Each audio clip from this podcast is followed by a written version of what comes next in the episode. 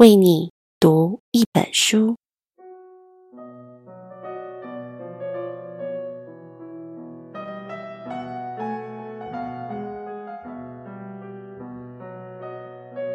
我的麒羚时光。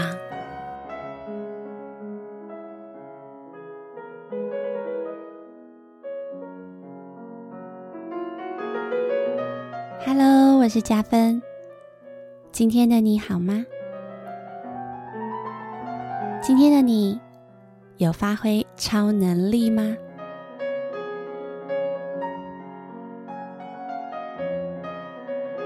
有一次，孩子们吵架，佳芬过去问：“发生什么事啦？”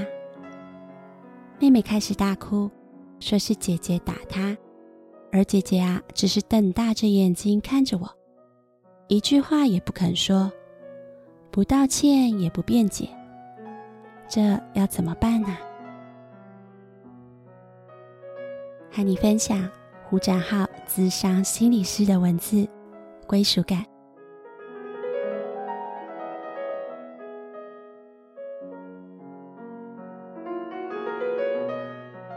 在工作中遇到挫折的时候，有些人会想打一通电话回家和家人说说话，不是为了借钱或是什么，只是觉得啊。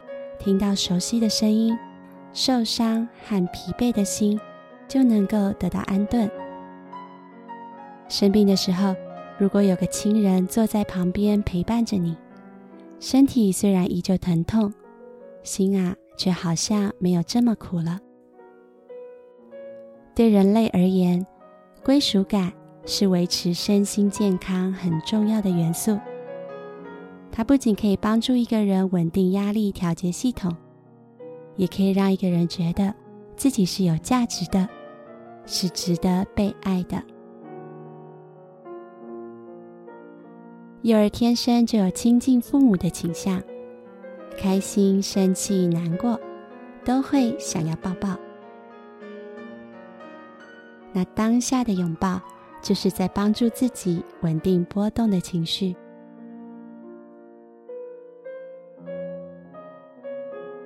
归属感是指，你知道，在对方的心里有一块专属于你的空间。无论你是开心、悲伤、难过，都知道有这么一个人愿意试着去倾听、去承接。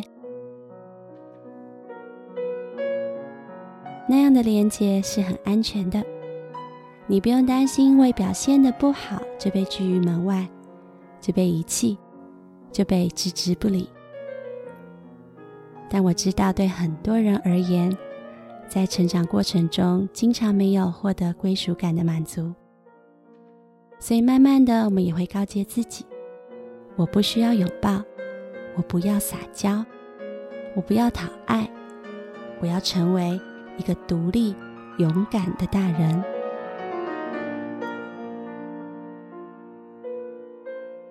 可是我们忘了，一个被爱过的人。才能够充分感觉到什么是被爱的体验，也才能够健康的爱人。一个拥有归属感的人，才能够在面对困境的时候，成为一个勇敢的人。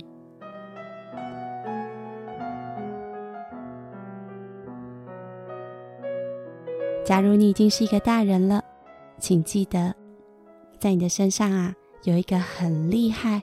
很厉害的超能力，只要你愿意，一些简单的互动就能够让你的孩子长出大大的勇气以及爱人的能力。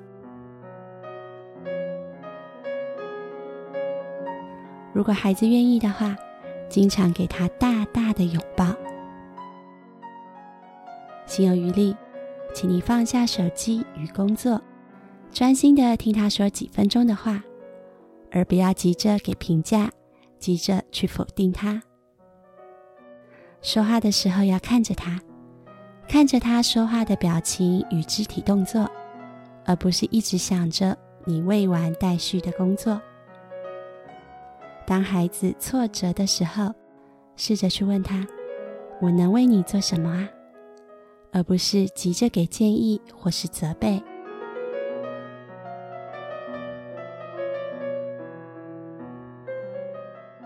那一次，家芬确认妹妹没事后，就请她先离开。我请姐姐坐在我的旁边，她摇摇头说不要。我想了想，决定自己走过去抱住她。抱住后，她不停的挣扎，我还是紧紧抱着不放手，同时在她耳边轻轻地说：“不管怎么样，你知道，你都是我的宝贝。”我很爱你啊！姐姐忽然放声大哭，开始紧紧的抱着我，后来也愿意开口了。当爱被接收到了，交流才能真正开始。发挥超能力真的很简单，